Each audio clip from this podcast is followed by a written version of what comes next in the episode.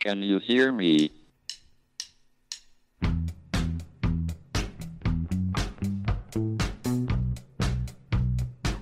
Houston, we have a problem. It's one small step for man, Now I am become death, one giant leap for mankind. the destroyer of worlds.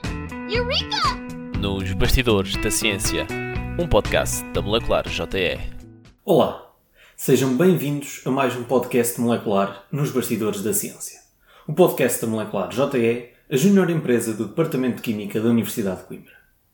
Chamo-me Milcar Duque Prata e hoje vou conversar com a Catarina Lobo, que terminou este mês o seu doutoramento em Química, mais precisamente na área da terapia fotodinâmica. Catarina, bem-vinda e muitos parabéns pela conclusão do teu doutoramento. Olá, Milka. Antes de mais, muito obrigada. E também muito obrigada por eh, poder participar neste projeto. Muito bem, em primeiro lugar, para contextualizar quem não está muito por dentro da tua área, o que é a terapia fotodinâmica? Ora, pois, então a terapia fotodinâmica consiste numa estratégia terapêutica que não é muito antiga, digamos que é relativamente recente, mas que já se encontra eh, na clínica, eh, em que consiste em três componentes principais, que é uma molécula que é desenvolvida para, para este efeito, a luz e o oxigênio. E a vantagem deste tipo de terapias é que estes três componentes sozinhos não têm qualquer efeito, portanto minimizamos na parte dos efeitos adversos e só quando combinados eh, é que conseguimos ter um, um- um efeito terapêutico, portanto a destruição localizada da- das células cancerígenas, neste caso, que a maioria das vezes estes- esta terapia é direcionada para, para tratamentos oncológicos. E como é que relacionam esses três fatores de forma a que isso tenha uma ação eh, efetiva, que seja uma terapia?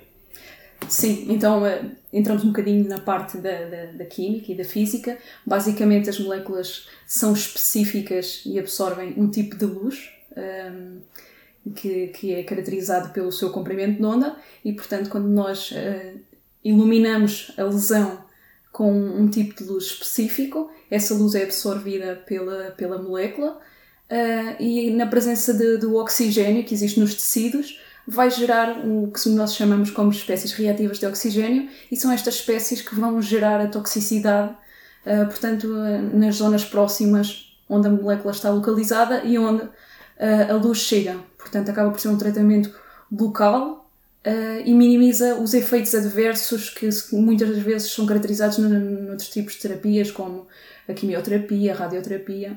Portanto, acaba por ser um bocadinho seletivo e minimiza os danos eh, adversos. Mas o teu projeto de doutoramento não estava apenas relacionado com, com a terapia fotodinâmica, porque o título da tua tese era A Resposta Imunitária da Terapia Fotodinâmica com a Redaporfina. Como é que tu relacionas a terapia fotodinâmica com a resposta imunitária e porquê é que isso pode ser interessante? Portanto, eh, tem sido descrito ao longo, ao longo dos, dos últimos anos, já quase de, há, há muitas décadas, por assim dizer, que, que a terapia fotodinâmica está muito relacionada com e muito interligada ao sistema imunitário. E tem sido demonstrado que o efeito que é originado pela, pela terapia fotodinâmica ehm, é dependente de- do sistema imunitário, ou seja, se não houvesse um sistema imunitário capaz, eh, a resposta não seria tão boa. E isto é uma da- da- das grandes vantagens da terapia de fotodinâmica, porque para além de estarmos a ter um, um- de fazer uma terapia local, nós estamos a ensinar o sistema imunitário a reconhecer as células cancerígenas. Isso é a grande mais-valia eh, do tratamento, porque além de, de conseguirmos ter um tratamento local da lesão em si, eh, ensinamos o sistema imunitário a conseguir reconhecer outras células cancerígenas que podem estar eh, disseminadas pelo resto do organismo e que mais tarde podem ser detectadas e eliminadas, como o caso das metástases. E portanto foi um bocadinho isso que nós pegamos eh, e que tentámos caracterizar a resposta imunitária que é ehm, criada pela terapia fotodinâmica com a redaporfina, que foi a molécula que nós que foi desenvolvida em Coimbra e que, que se encontra neste momento em ensaios clínicos de fase 2, portanto já está bastante avançada e tem tido resultados bastante promissores. Eh, e tentámos caracterizar um bocadinho esta resposta imunitária eh, para demonstrar a importância e ver de que forma é que, é que hum, ocorre esta estimulação do sistema imunitário. E quais é que tu identificavas como os principais problemas em que o teu trabalho eh, pretende dar uma resposta e para os quais pretende eh, contribuir para a sua resolução? Portanto, uh, o, o, que tem sido demonstrado é que, que, de facto conseguimos ter resultados bastante promissores com a terapia, mas mesmo assim existem modelos tumorais que já são mais agressivos. Uh, no caso de, de, principalmente no caso da clínica, uh, estes tratamentos normalmente são efetuados em doentes já, já com fases muito avançadas da doença e, portanto, já, já existe disseminação uh, do cancro. Um, e neste tipo de, de, doenças, às vezes é muito mais difícil ter uma eficácia elevada dos tratamentos. Portanto, uma das formas que nós tentamos uh, colmatar, um dos problemas que tentamos colmatar, foi de encontrar formas de, de, de, aumentar a eficácia através desta resposta do sistema imunitário e então uh, perceber de que forma a terapia fotodinâmica estimulava o sistema imunitário e de que forma é que nós poderíamos utilizar isso para aumentar a eficácia da, do tratamento. Uh, portanto, a segunda parte do meu projeto de, de, de, tese foi um bocadinho direcionada para essa área em que o objetivo era, com base naquilo que nós já tínhamos compreendido sobre a forma e sobre as, as populações das células imunitárias que estavam estimuladas pelo nosso tratamento, de que forma é que nós podíamos aumentar a eficácia desta resposta imunitária para aumentar a eficácia em casos mais severos, em modelos mais agressivos que, que hoje em dia é um dos grandes problemas, uh, são estes, estes modelos mais agressivos. Portanto, um, o que nós tentámos fazer foi combinações com estratégias que já existem também na clínica, uh, o caso da imunoterapia, que são estratégicas, são estratégias que também têm uma eficácia bastante boa, mas que só funcionam em algumas percentagens de, de casos, uh, que é a grande desvantagem dos problemas é a grande desvantagem de, destas terapias.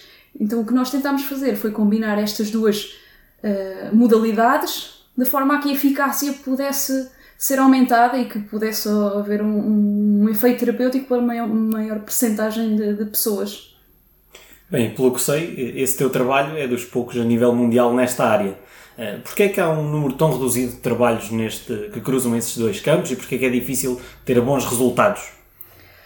Uh, sim, é verdade, uh, não existem muitas publicações um, que, re, que, reportem uh, este tipo de combinações, ou seja, especificamente de terapia fotodinâmica um, com este tipo específico de imunoterapia, enquanto que com outros tipos de imunoterapias que não são tão específicas como esta, um, existem inúmeros estudos Uh, e, e, o que se pensa que está muito por trás disso é porque de facto os mecanismos ainda não são completamente compreendidos, uh, ainda não se sabe muito bem porque é que uh, funciona muito bem, mas apenas numa porcentagem muito pequena, um, e portanto é difícil encontrar a, a, estratégia ou encontrar os parâmetros ideais para a combinação ser eficaz. Nós, nós tentámos em três modelos tumorais um, conseguimos uma, um, uma eficácia, um aumento significativo da eficácia. Um, no, nos outros dois modelos que são caracterizados por serem muito mais agressivos, uh, por exemplo, a nível de, de, de, do survival dos animais, é muito mais difícil de, avaliar e de quantificar um, um, aumento da eficácia, mas, por exemplo, conseguimos ver um efeito na, na redução da metastização. E isso acaba por ser sempre uma vantagem também muito importante para depois aplicar na clínica. Muito bem, obrigado. E falando um pouco mais sobre ti, sobre o teu percurso eh, desde a licenciatura ao doutoramento, que foi sempre na Universidade de Coimbra, com uma ligeira passagem por Erasmus na, na Polónia, como é que foi essa experiência em Erasmus? Foi um grande desafio, portanto, eu estava no terceiro ano da licenciatura, quando achei que, que fazia sentido, se bem que era um bocadinho arriscado, um, portanto, decidi que, que achava que, que, era importante para o meu percurso académico fazer uma experiência uh, no estrangeiro, não só para desenvolver também o inglês, mas também a parte da interação com, com, com, com, uma comunidade diferente. Uh, portanto, foi uma experiência muito, muito boa, eu recomendo a 100%. Uh, ah, de início, posso dizer que custou um bocadinho, os primeiros meses, a adaptação e também o próprio a formação, portanto tive muitas aulas que, que, eram dadas em polaco e nós tivemos que nos adaptar, os, os exames eram feitos em inglês, mas Um, de uma forma geral, uh, eu acho que, que, é essencial, é uma pena não, não ser obrigatório, eu também acho que não tem que ser obrigatório, mas acho que as pessoas deviam sentir uma obrigatoriedade de, de fazer uma experiência destas porque nos faz, nos faz desenvolver imenso não só as competências do ensino, mas também as, eh, as competências sociais e tudo mais. Muito bem. E para além do teu percurso académico e como investigadora, tens também uma paixão por outras atividades, nomeadamente pelos escoteiros, a que pertences desde muito nova. Como é que é alcançar este equilíbrio entre ter essa vida mais ligada aos escoteiros eh, e aqui a vida académica? Não é fácil, não é fácil eh, conseguir conciliar as duas coisas, principalmente porque eu frequento os escoteiros, portanto, na, na, em Torres Novas, portanto, de onde sou natural. Um, e a distância às vezes complica um bocadinho, ter que ir a casa vezes demais também complica, uh, mas acaba por ser exatamente como tu disseste, é, é uma paixão.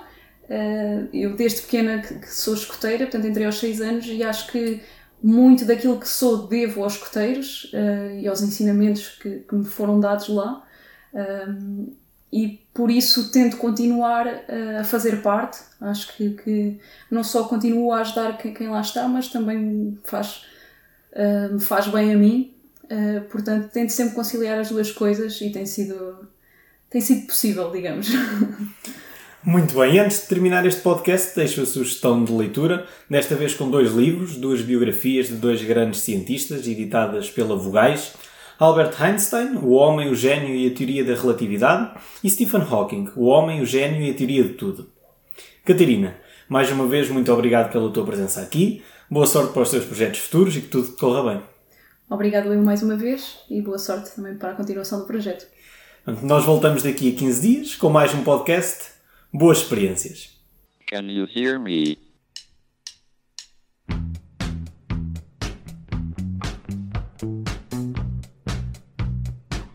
Houston, we have a problem. It's one small step for man. Now I am become death. One giant leap for mankind. The destroyer of worlds. Eureka! Nos Bastidores da Ciência, um podcast da Molecular JE.